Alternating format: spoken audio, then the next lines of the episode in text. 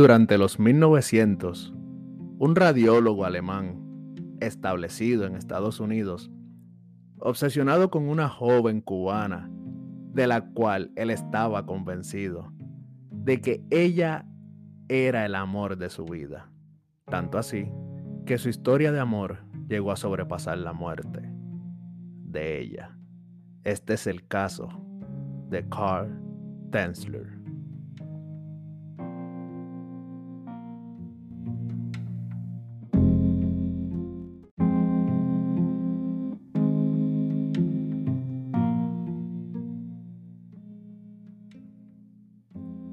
Saludos, les habla Ricky y bienvenidos a una nueva transmisión de Mundo Escéptico. Y en el día de hoy, de regalo de San Valentín, les traigo una historia de amor como la que nunca llegaste a escuchar.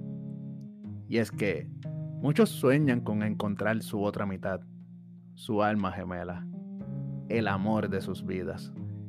Y llegar al altar y escuchar esa frase que culmina en hasta que la muerte los separe.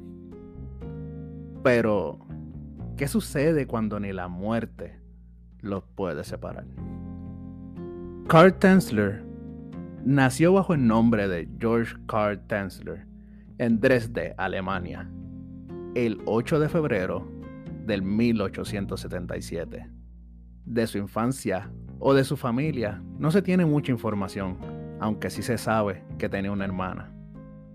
Durante su infancia en Alemania y mientras viajaba por Génova, Italia, Tanzler afirmaba que había tenido visiones fantasmales en las que era visitado por un familiar fallecido, la condesa Anna Constantia von Konzel, quien le reveló el rostro de quien sería el gran amor de su vida, una exótica mujer de cabello negro. Gracias a que era un médico radiólogo, tuvo la oportunidad de viajar llegando hasta Australia, donde en el plazo de unos 10 años estuvo comprando bienes como una isla, una propiedad, un órgano y otras cosas para hacer su viaje a las islas del sur como Samoa y Fiji.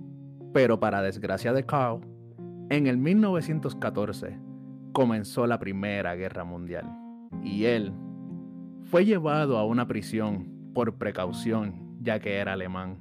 Estuvo en cautiverio hasta el 1918, cuando fue liberado al culminar la guerra. Él fue llevado al intercambio de prisioneros de guerra en Holanda. Es aquí cuando toma la decisión de regresarse a Alemania con su madre. Al cabo de unos dos años en Alemania, en el 1920 y a sus 44 años, Contrae matrimonio con Doris Anna Schaefer, de 32 años de edad, con quien llegó a tener dos hijas. Ayesha Tanzler, quien nace en el 1922, y Krista Tanzler, quien nace en el 1924. Para el 1926, la madre de Carl le recomienda que se vaya para Estados Unidos. Así que él decide viajar con su familia llegando primero a Cuba, y luego, en el 1927, viaja hasta Zephyr Hills, Florida, donde toma la decisión de separarse de su esposa y familia, y se traslada a Key West, donde consigue trabajo como médico radiólogo en el US Marine Hospital en Cayo Huesos, bajo el nombre de Carl von Kossel. El 22 de abril del 1930, mientras trabajaba en el hospital, Tanzler conoció a María Elena Milagros Hoyos, una residente de origen cubano-estadounidense, quien había sido llevada por su madre a su consultorio médico para un examen fisiológico. Tanzler inmediatamente reconoció a la chica como la exótica mujer de cabello negro que le había sido revelada por el fantasma de su tía en sus visiones anteriores. ¿Y quién era esta exótica mujer? Bueno, Ellen Hoyos era hija de un fabricante de habanos o cigarros de nombre Francisco Pancho Hoyos y de Aurora Milagro. Tenía dos hermanas, Florinda Nana Milagros Hoyos, quien estaba casada con Mario Medina y Celia Milagro Hoyos. El marido de Nana murió electrocutado al intentar rescatar a un compañero de trabajo, quien también había sido electrocutado, al golpear con su grúa una línea de alta tensión en una construcción. El 18 de febrero del 1926, Hoyos se había casado con un hombre llamado Luis Mesa, quien la abandonó al poco tiempo después de que ella sufriera un aborto, perdiendo el hijo de ambos, y es por esta razón que Mesa emigró a Miami. Finalmente, Hoyos fue diagnosticada con tuberculosis, una enfermedad con una tasa alta de mortalidad en aquellos años, y peor aún, en algunos casos el padecimiento cobraba la vida de familias enteras.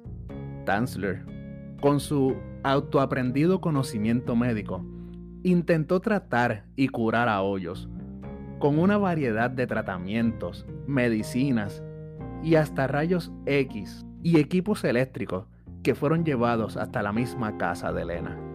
Tanzler aprovechó este tiempo para cortejar a la hermosa joven ofreciéndole regalos, joyas y ropas, declarándole su amor, aunque no existe evidencia de que sus afectos hayan sido correspondidos, a menos mientras Hoyos estuvo viva.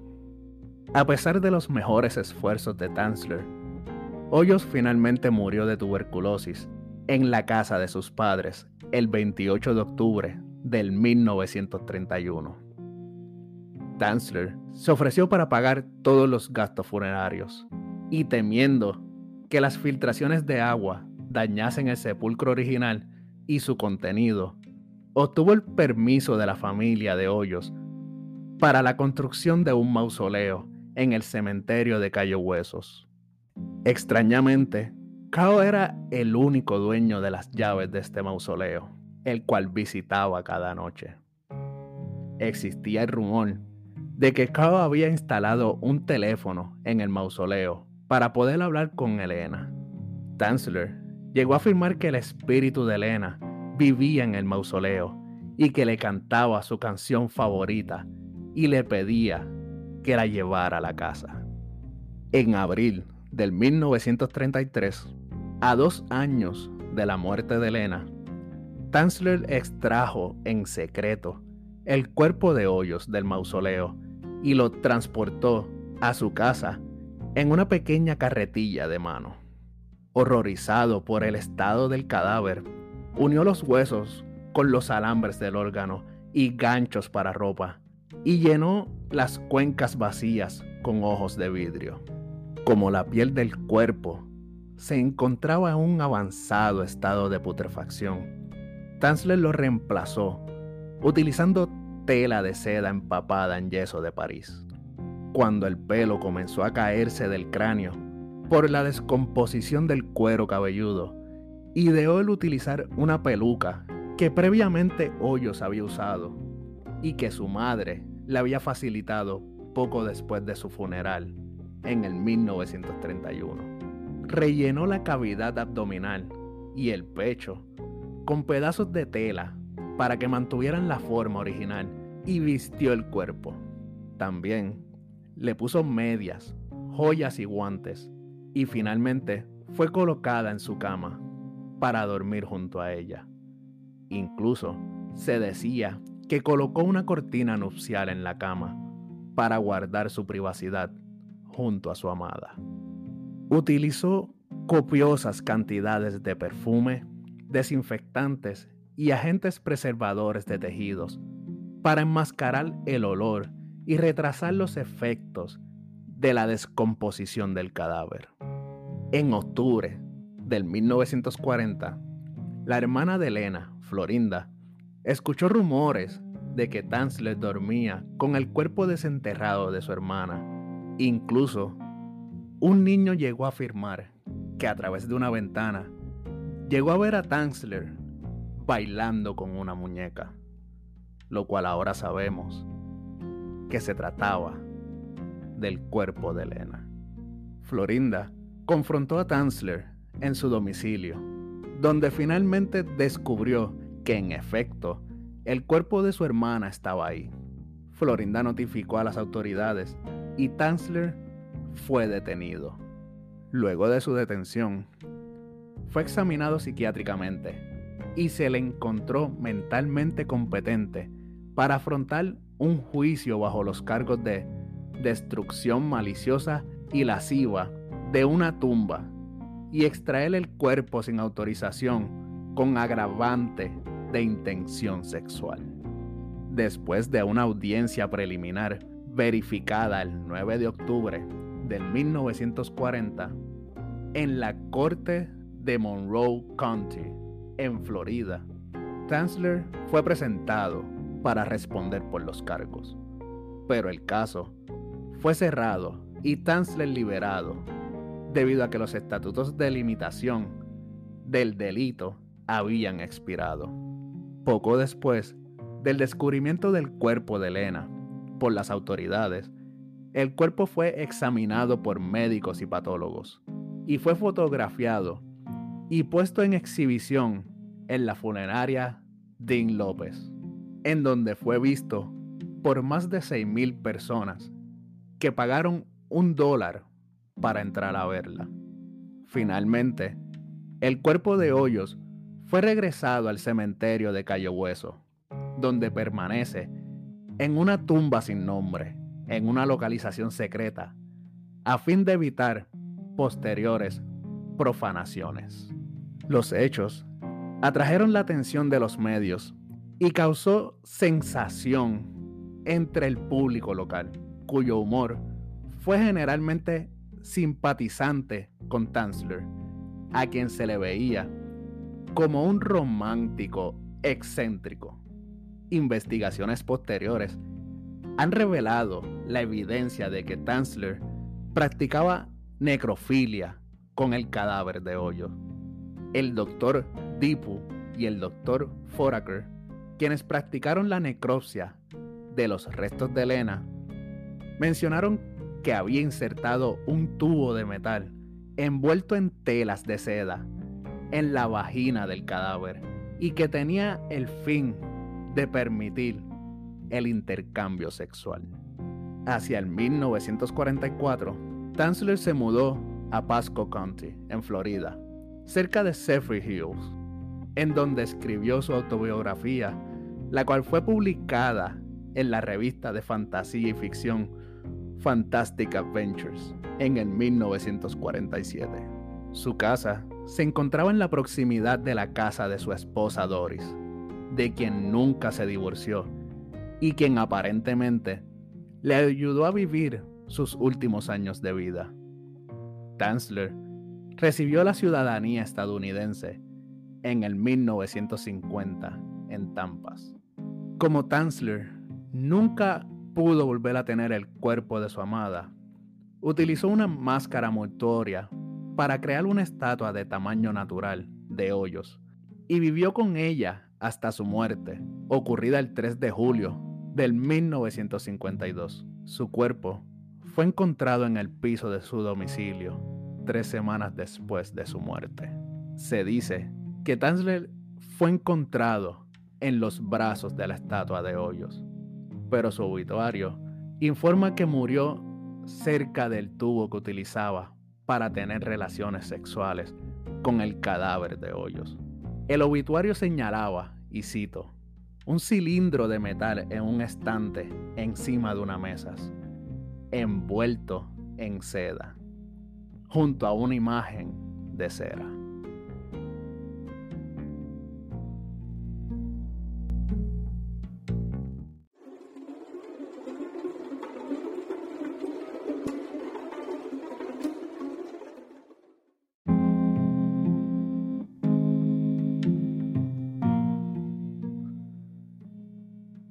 Ya sé que de seguro lo estarán tomando de loco por los métodos de preservación del cuerpo que se le ocurrieron a Tanzler. Pero este lado de la historia no termina ahí, pues Carr también estuvo construyendo una aeronave con la que planeaba viajar hasta el Sol, con el propósito de rejuvenecer el cuerpo de Elena y traerla de regreso a la vida con la radiación. Este fue uno de los casos de necrofilia que más reacciones tuvo en los medios de la época, a pesar de que no hay mucha información sobre esto, debido que en aquellos años se trataba de evitar hablar de dichos temas en foros públicos. No puedo evitar sentir compasión por los familiares de Elena, ya que ellos fueron los que tuvieron que vivir con la idea de que ella no encontró el descanso eterno por más de 12 años.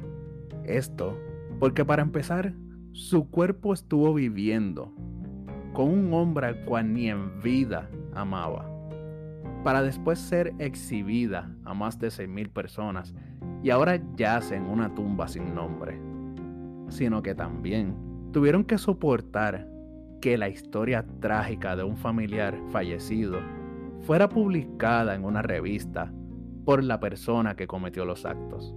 La verdad es que debieron ser años muy difíciles para esta familia, o por lo menos para su hermana. Pero bueno, ¿tú qué opinas de esta historia de amor que como ya dije, llegó a sobrepasar la muerte, a menos la de Elena Hoyos? Compárteme tu opinión a través de mis redes sociales. Búscame en Instagram como mundo.escéptico y en Facebook como Ricky Pan Blanco, Mundo Escéptico, donde estaré publicando fotografías de cómo era Elena en vida y cómo llegó a ser en muerte. También estaré publicando las fotografías del romántico excéntrico Carl Tanzler y su aeronave. Y aprovecha la visita al Facebook y hazte parte del grupo Escépticos, donde puedes compartir memes, fotos, videos y cualquier cosa relacionada a la temática del grupo. Y también, si han vivido alguna experiencia con lo paranormal o algún encuentro con lo desconocido, me pueden enviar su historia a través de un mensaje para ser relatados en episodios futuros. No olviden buscar mi canal en YouTube, donde estoy compartiendo los episodios con visuales para alimentar la imaginación mientras escuchas los casos. Y si el contenido es de su agrado, me ayudarían mucho dándole pulgar arriba y compartiendo para que la comunidad de escépticos siga creciendo. Y no olvides darle a suscribir y activar la campanita para que estén al pendiente de las actualizaciones del mismo. También, si desean apoyar a Mundo Escéptico, pueden entrar al enlace que se encuentra en la descripción de cada capítulo, donde serán enviados a una página donde se pueden suscribir para realizar donaciones mensuales que empiezan en un dólar, lo cual le agradezco de antemano, dejando en claro que esto es solo una ayuda, que no significa que cobraré por hacer el contenido. Este podcast sigue siendo de ustedes para ustedes. Y como siempre, no me puedo despedir sin darle las gracias a todos los que me escuchan cada semana alrededor del mundo. Sobre todo a mis amigos y hermanos de la infancia que están a mi lado en este proyecto desde el día 1. Por lo pronto me retiro. Que tengan felices fiestas y si en este día de San Valentín te frenzonean, recuerden que la perseverancia es la que puede triunfar en el amor, como nos acaba de mostrar Carl Tensler.